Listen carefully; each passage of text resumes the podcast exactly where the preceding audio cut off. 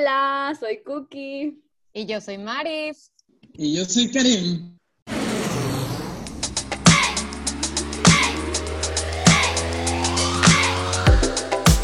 Aterrizar es poner los pies en la tierra y entender que todo tiene solución.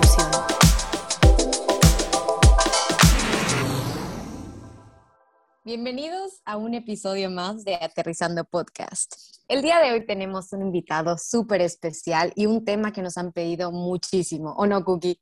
Sí, bueno, yo creo que ya saben cuál es nuestro invitado y estoy muy feliz de presentarles a Karim Mena, que es un ingeniero industrial con experiencia en gestión de proyectos, aseguramiento de la calidad y gestión de activos digitales y muchísimas cosas que van a ir conociendo a lo largo de este episodio. Pero bueno, antes de contarles más de Karim, les quiero contar un poco del tema que vamos a hablar, que este tema viene siendo todos esos miedos económicos que tenemos por naturaleza. Marif, ¿nos puedes contar un poquito más?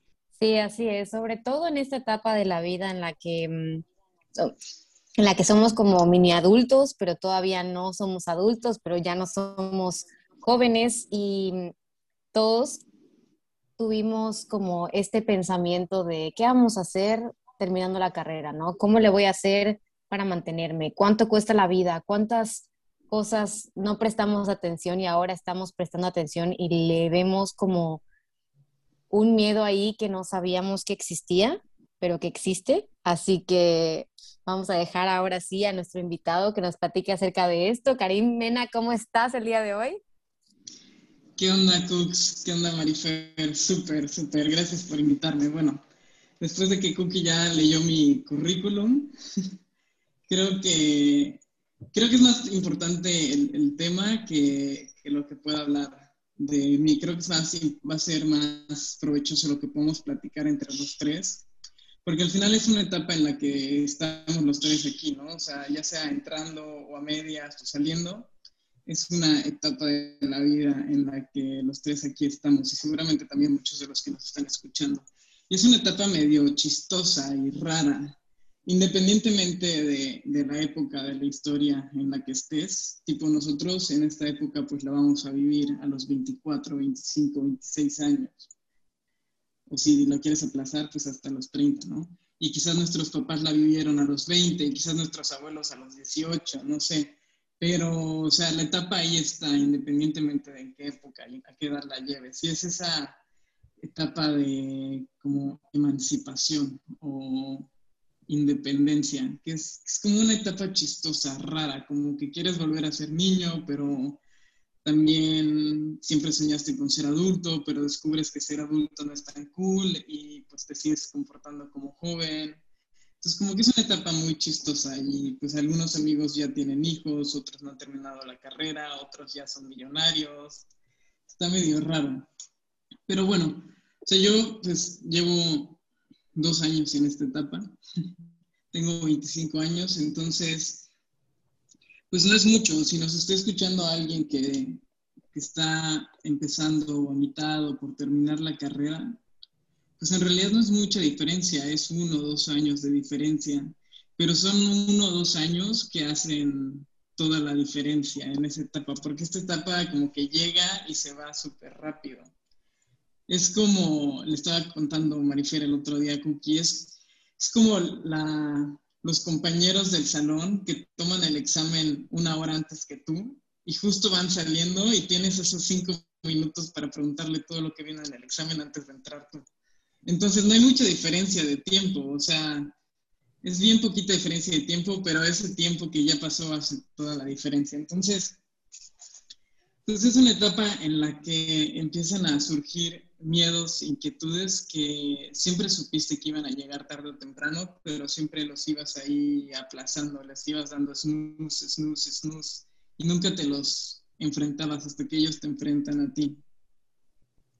Y al final todo se resume o se puede resumir en la parte económica, en la cuestión económica, porque si tienes eso resuelto, pues se resuelve la vivienda, la salud, la familia, la diversión, cómo te vas a mover, cómo vas a viajar. Entonces todo, todo tiene raíz en la parte económica. y es un miedo totalmente justificado, porque al final, a la larga, muchos de los problemas que vienen en la parte familiar o en las relaciones personales o en la relación con uno mismo surgen de problemas económicos. Eh, es como, o sea, tener la inseguridad de qué, vas, de qué vas a vivir en el futuro, o si vas a poder sobrevivir siquiera, eh, o al menos tener el estilo de vida que estás acostumbrado, esa inseguridad de, de no saber qué va a pasar, pues trae mucho estrés que luego pues se descarga en las familias y bueno, eso causa bastantes problemas que ya conocemos, ¿no? Entonces, pues es un miedo totalmente justificado, creo yo. Sí, y ahora que hablas acerca de estos miedos, yo me identifico mucho, ¿no? Y me encantó la parte que dijiste que es como pasarle las respuestas del examen a las personas. Siento que esto es un poco de lo que hacemos aquí en Aterrizando, ¿no? Como decirte, mira, estas son, son las cosas que, que, nos pasaron bien o mal, a ver si alguna de esas es las respuestas para tu examen, porque cada quien tiene un examen diferente en la vida. Y también crecen con una mentalidad diferente, crecemos con mentalidades diferentes. Luego, eso puede desencadenar como qué tan grande es tu miedo al dinero, ¿no? O a la cuestión económica, o qué diferencias o qué prioridades tenemos cada quien, o qué piensan de esto. Sí, no es, no es ser materialistas, o sea, es ser realistas, o sea, de, tenemos que vivir, o sea, seas eh, hippie, o sea, o estés viviendo con tus papás, o ya te hayas independizado, o sea, todos tenemos alguna dependencia hacia esta economía capitalista en la que vivimos. En verdad, creo que al comienzo empieza como ganas de hacer dinero, ¿verdad? Como que quiero más de lo que me están dando mis papás o quiero poder hacer algo más, quiero estar un paso adelante de lo que me espera. Pero después empezás a trabajar y te das cuenta que no es algo más, es sobrevivencia. Me acuerdo yo la primera vez que trabajé y me pagaron y me pagaron el salario mínimo de acá, de mi país. Y, yo empezaba y yo le decía a mi papá, o sea, no me alcanza, ¿qué? O sea, el súper, la luz, el agua. Y ahí fue como que me dijo mi papá, así está bien, o sea, está bien que estés haciendo conciencia de todo. Entonces, sí, en la parte económica siento yo que es algo súper importante en la vida porque no solo es de darte los lujos o, o sea, no solo quieres, no es solo darte los lujos, sino que es la sobrevivencia. Pero ahí va la cosa, no es solo sobrevivir sino que tú quieres estar mejor. Y toda la vida has estado siguiendo un modelo y obviamente lo que tú decís es yo quiero estar un paso arriba. Entonces es ahí donde nosotros nos podemos estresar y sentir que no, ¿verdad? Pero yo siento que ahorita Karim nos puede compartir un montón de todo lo que a él le ha ayudado para poder balancearse y organizarse en esta vida en lo económico. Karim, quiero que nos contes tú, ¿qué consejos das a la hora, si yo te digo, va, mañana me quiero mantener, ¿qué hago? Por dos. Sí, o sea, dijiste la, la palabra crucial, la palabra mágica, que es supervivencia, que es de donde viene todo el estrés. O sea, si un cualquier ser viviente, si siente que no tiene asegurada su supervivencia, pues es donde viene todo el, todo el estrés y, y cañón. O sea, no es solo un estado mental, o sea, es algo emocional, físico, químico en el cerebro. O sea, el estrés de no saber si tienes asegurada tu supervivencia, pues es, es, bastante alto. Y sí, al principio es, bueno, ¿cómo le voy a hacer para cambiar de celular? Y luego se convierte en cambiar de coche y luego eh, pues, un techo para vivir y luego las, bueno, llegarás al punto ¿no? de la escuela de mis hijos o mi doctorado o algo de educación, o sea, seguir educándome. O... Entonces, creo que lo, lo veo como una pirámide con tres etapas o tres escalones, donde lo primero es la supervivencia, o sea, que con lo que ganas tú puedas vivir eh, de la forma en la que estás acostumbrado, o sea, sobrevivir, sobrevivir en la forma, o sea, en la forma en la que estás acostumbrado. O sea, no estoy incluyendo lujos aquí en esta etapa, sería como la base de la pirámide. Y, o sea, eso es, eso yo creo, o, sea, lo que he visto es eh, cuando se atora esa parte o esa etapa no se logra concretar, o sea, de la supervivencia, no es tanto, el problema no es tanto de cuánto ganas, sino de cuánto gastas.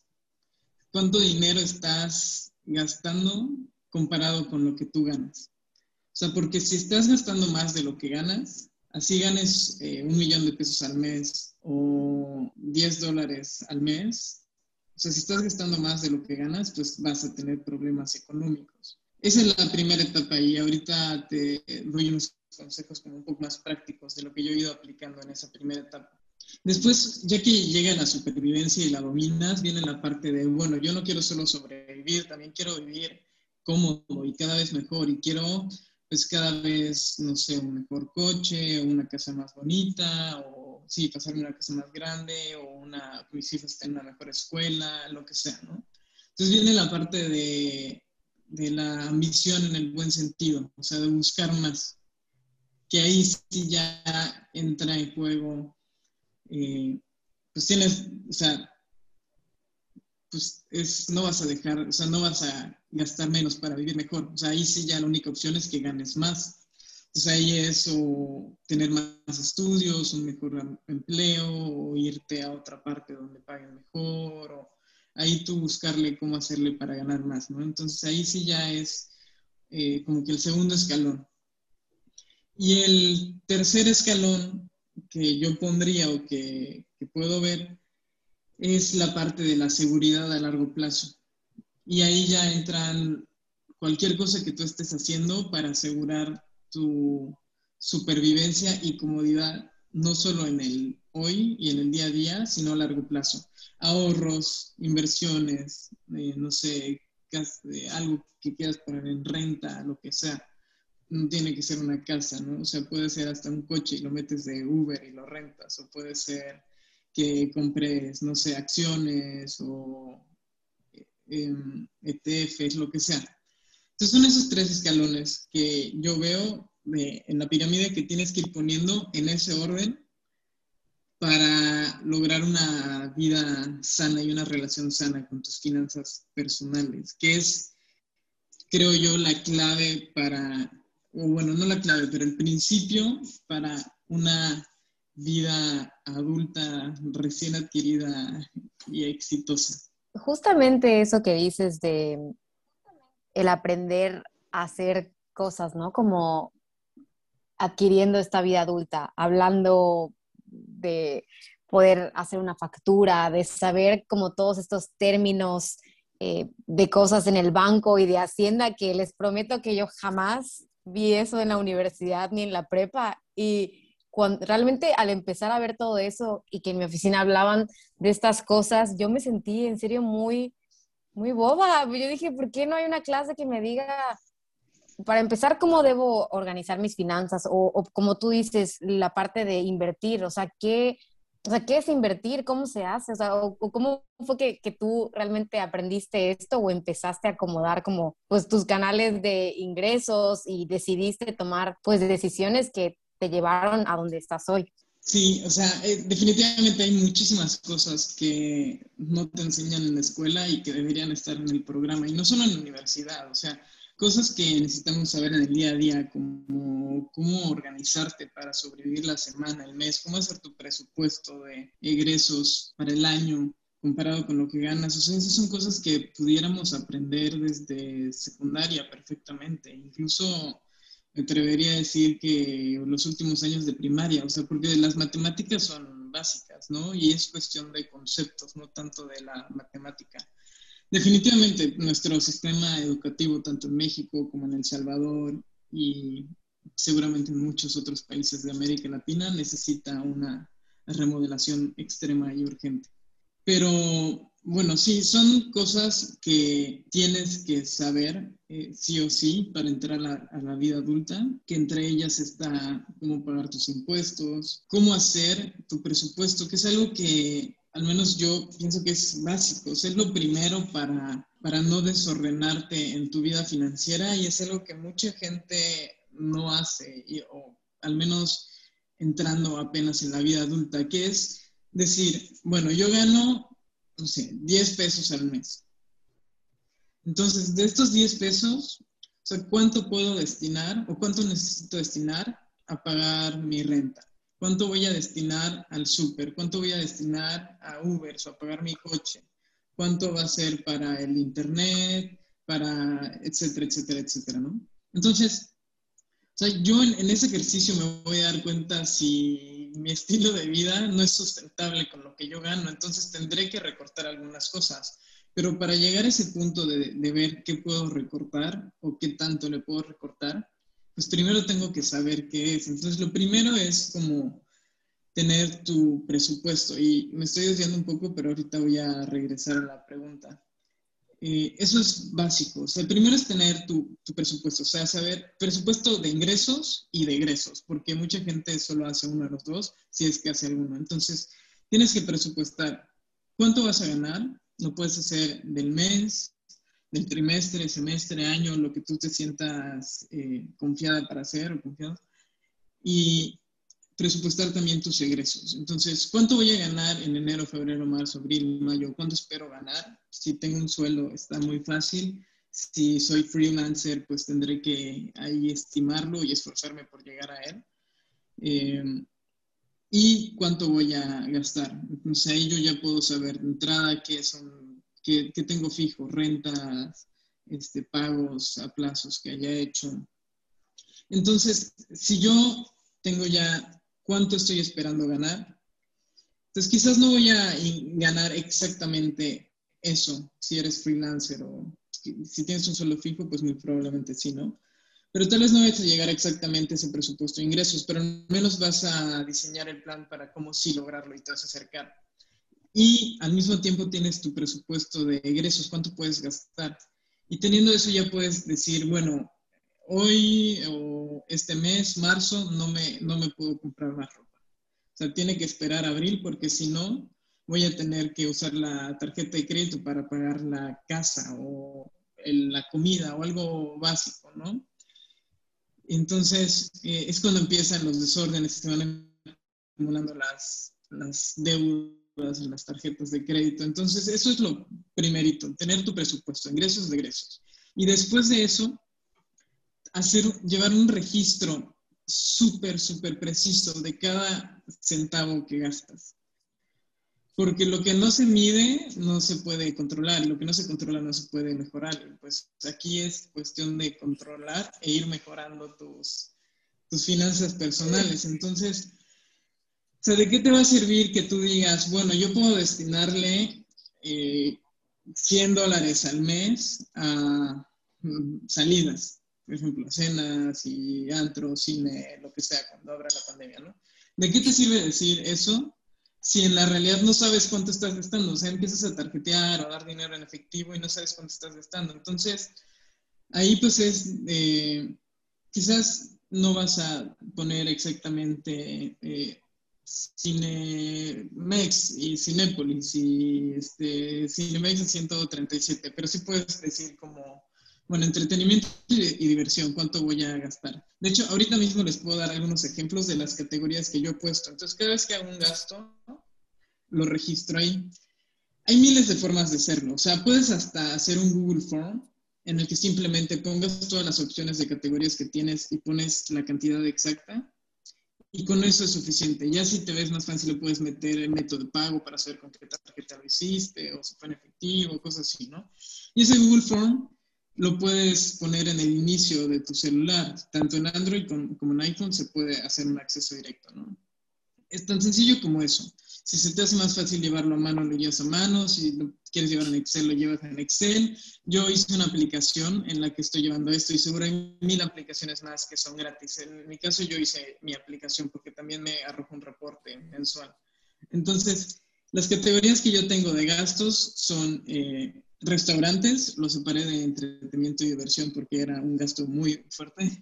Los restaurantes que se incluye comida de fuera, o sea que no es del súper. Eh, caridad y apostolados, o sea, una categoría que es caridad.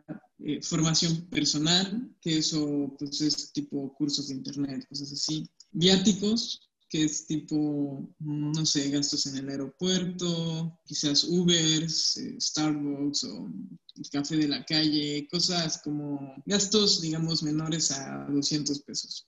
Tecnología que ahí meto si estoy pagando, no sé, mi celular, mi computadora, y almacenamiento en la nube, o sea, este año se volvió un, o sea, le tuve que subir mucho el presupuesto, ¿no? O sea, si pagas, no sé, Zoom, licencias, este, tus, no sé, dominio, lo que sea, tecnología. Netflix.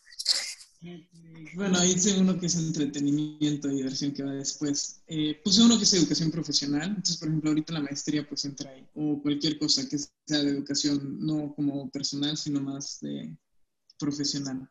Puse uno que es salud, higiene y belleza, que ahí entran tipo, pues todo lo, lo básico, ¿no? De jabón, shampoo, todo. Más medicinas, etcétera. Entretenimiento y diversión, otra categoría, espectáculos y eventos sociales, viajes, intereses y comisiones, ropa, calzado y accesorios, deportes, eh, regalos, o sea, algún presupuesto para regalos. Entonces, si de pronto no hay presupuesto, pues ni modo, ¿no? Mi novia se queda sin el regalo de ese mes. servicios, que en servicios entra luz, agua, cosas que como el Telcel, Telcel lo meto en servicios. Multas, hay un presupuesto para multas porque pues nunca sabes seguros, que ahí entra pues seguro de vida, de coche, impuestos eh, y ya.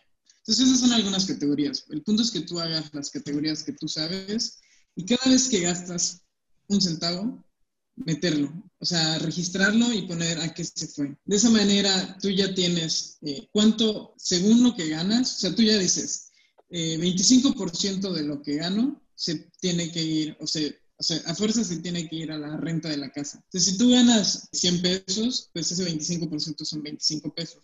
Entonces, tú ya sabes que no puedes pasarte de 25 pesos para la renta de tu casa. Y del otro lado, ¿cómo sabes si ya te vas a pasar o si te estás pasando? Pues con lo que estás registrando que estás gastando.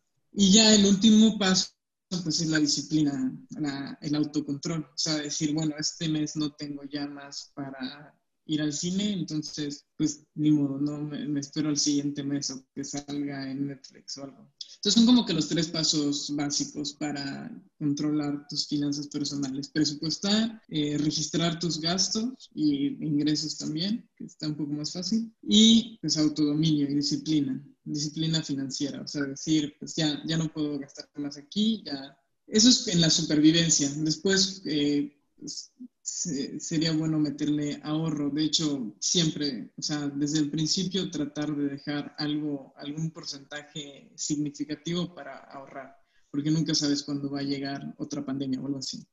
Entonces, eso en, la parte práctica, como de el día a día, de qué hago, al menos yo, para, para controlar mis finanzas personales. Y luego, ¿dónde aprendí esto? ¿O dónde aprendí cómo pagar mis impuestos? ¿O cómo sacar la contabilidad para saber cuánto tengo que pagar de impuestos o cómo facturar, o sea, cosas básicas que no te enseñan en la universidad, pues haciendo cosas, o sea, metiéndome yo a, o sea, siempre en la universidad desde el día cero buscando en dónde puedo hacer prácticas, qué puedo hacer para como trabajar de verdad, o sea, ya en la vida real, ya sea en pasantías o en voluntariados o en donde sea, pero tratar de agarrar práctica real, porque lo único que es seguro es que en la universidad no te lo van a enseñar. Es el único lugar donde no lo vas a aprender. Cualquier lugar fuera, pues el no ya lo tienes asegurado, pero es probable que sí, es posible que lo aprendas. Pero al menos en la universidad, lo más probable hoy en día es que no lo aprendas ahí y, pues así, en voluntariados, en emprendimientos, en pasantías, es la única forma de aprender, de prepararte antes de salir, eh, de prepararte a la vida real, porque si no, te vas a tener que preparar mientras ya estás en la vida real. O sea, es como tomar el tutorial estando ya haciendo el de verdad. Y Karim, ¿qué me dirías de toda esta trayectoria que has tenido con la paciencia? O sea, ¿qué rol tiene la paciencia en todo esto? Pues es súper, súper importante, ya sea que estés hablando, no sé, de inversiones o de proyectos personales, de aprendizaje, del trabajo. O sea, es como que traemos un chip nosotros, ya hablando de nuestra generación, de que todo tiene que ser a corto plazo. O sea, como que estamos acostumbrados a que si queremos saber algo en este momento, pues le preguntamos a Siri y ya lo sabemos. Y en la vida real hay muchas cosas que necesitan tiempo. O sea, hablando de lo profesional, de lo personal, de, de todo. O sea, necesitan, o sea, no porque, y a veces ni siquiera está sucediendo algo, simplemente tiene que pasar tiempo. Y pues ahí la paciencia es súper, súper, súper importante. Ahí, pues depende en dónde lo apliques. Por ejemplo, o sea, a mí me, o sea, yo lo he aprendido por las malas mucho en, ahorita el último año haciendo como inversiones en, en la bolsa, en stocks.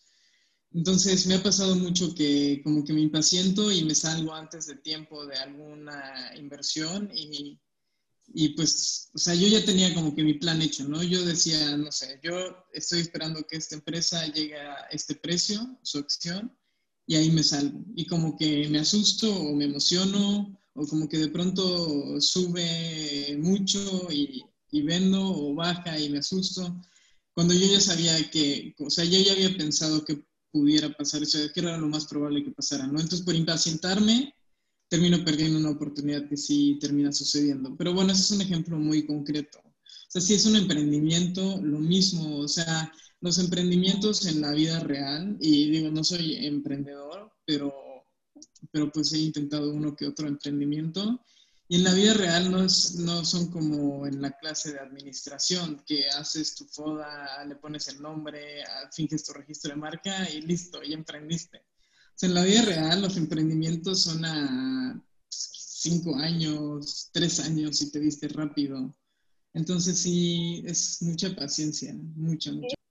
Y sabes qué pasa con los emprendimientos, que es un gran reto, pero yo creo que todo, y más que nada tú nos puedes contar de eso, que todo es planear con un sistema las cosas, que no todos los días van a estar bien. Entonces, el ser humano es más probable que el día no le salga como esperó. Entonces, es por eso saber reaccionar a eso. Pero bueno, regresando al tema, yo quería ver si tú, Karim, nos podías contar un poco de toda tu experiencia que pasó con los Ubers. Ah, perdón, es que iba a decir algo con esto que decías, Cookie, acerca de, de, que luego las cosas no salen como lo planeamos, ¿no? Justo hoy estaba platicando de que a nosotros, a nuestra generación, ¿no? De, teníamos como tantos planes, ¿no? Al salir de la universidad, ejemplo, eh, ir a estudiar a tal lado o trabajar en esto, y como llegó la pandemia y nos, pues, nos cambió todos los planes de la vida, estamos como en un punto en el que ya no actuamos como en sistema o planeando porque sentimos que, ah, pues no pasa nada, puede llegar otra pandemia, entonces ¿para qué me preocupo? De que todo, puede pasar, ¿no? ¿no? No planeo nada, que llegue lo que tenga que llegar. No digo que esté mal, pero, pero pues al irse como al extremo, creo que esto sí podría terminar mal, ¿no? Yo me identifiqué con ese comentario porque yo antes era una persona que decía, como dices, ¿no, Karim? De organizo esto y esto va para lo otro, o, tengo todo, como todo planeado y después de la pandemia es la primera vez en la que de verdad no tengo nada planeado, entonces digo, debería estar aprendiendo o haciendo más cosas o más metas y, y pues por eso estas como experiencias me sirven de, de inspiración, ¿no? Como para saber si seguir o, no hacer. Bueno, eh, sí, o sea, definitivamente lo que dice Marifero, o sea, tienes que tener tu plan anual, mensual y semanal. Y bueno, obvio del día. O sea, ya con el de la semana ya tendrías que tener el del día. Que es eh, pues, tan sencillo como decir que quiero lograr este año, este mes, esta semana y poner las actividades que tendrías que hacer para, para lograrlo. Y ya es solo eso, pero pues igual, o sea, otra vez como que mucha gente no, no, lo hace. Pero tu agenda tendría que salir de ahí. O sea, tu agenda tendría, tu agenda diaria, que ahí sí, al menos de la gente que he visto, mucha gente sí la lleva, tendría que salir de tu plan anual o mensual o semanal.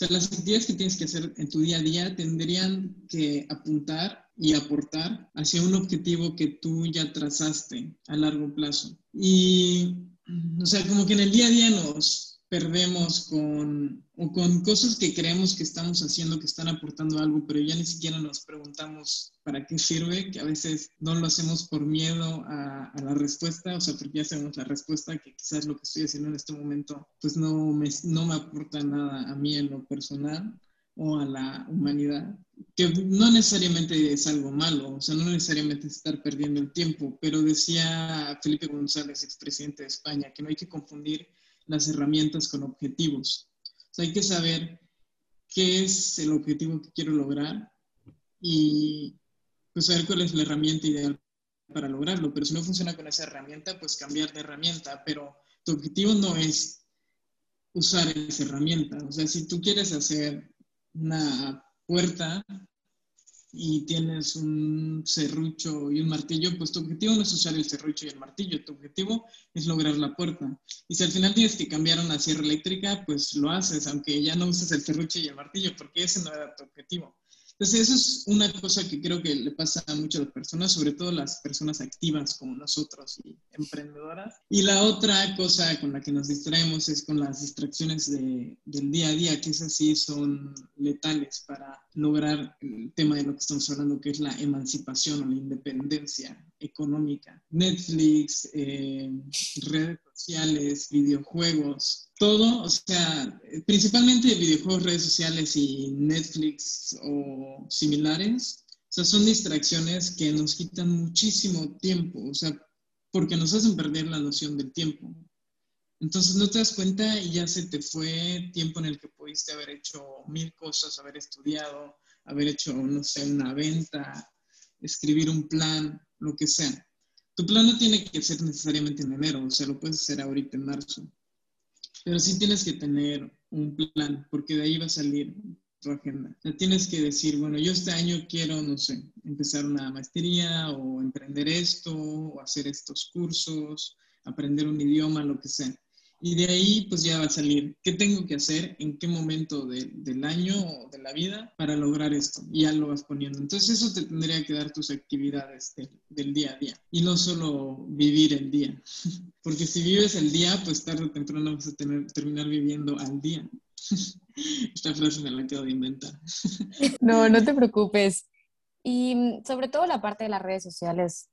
Bueno, yo considero que sí me distraen mucho, ¿no? Había, estaba leyendo un, este, un artículo del New York Times, teníamos un dato ahí con Cookie interesante que decía que si de verdad quieres dejar un impacto en el mundo, permite que se te acabe la batería de tu teléfono, cierra las pestañas de tu navegador, súbete las mangas y ponte a trabajar.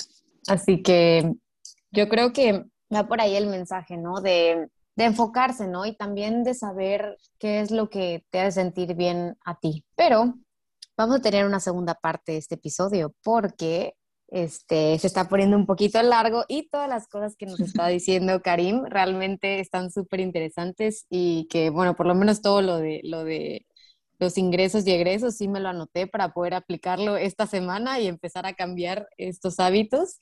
Así que, no sé, Cookie, nos despedimos y vamos a la segunda parte.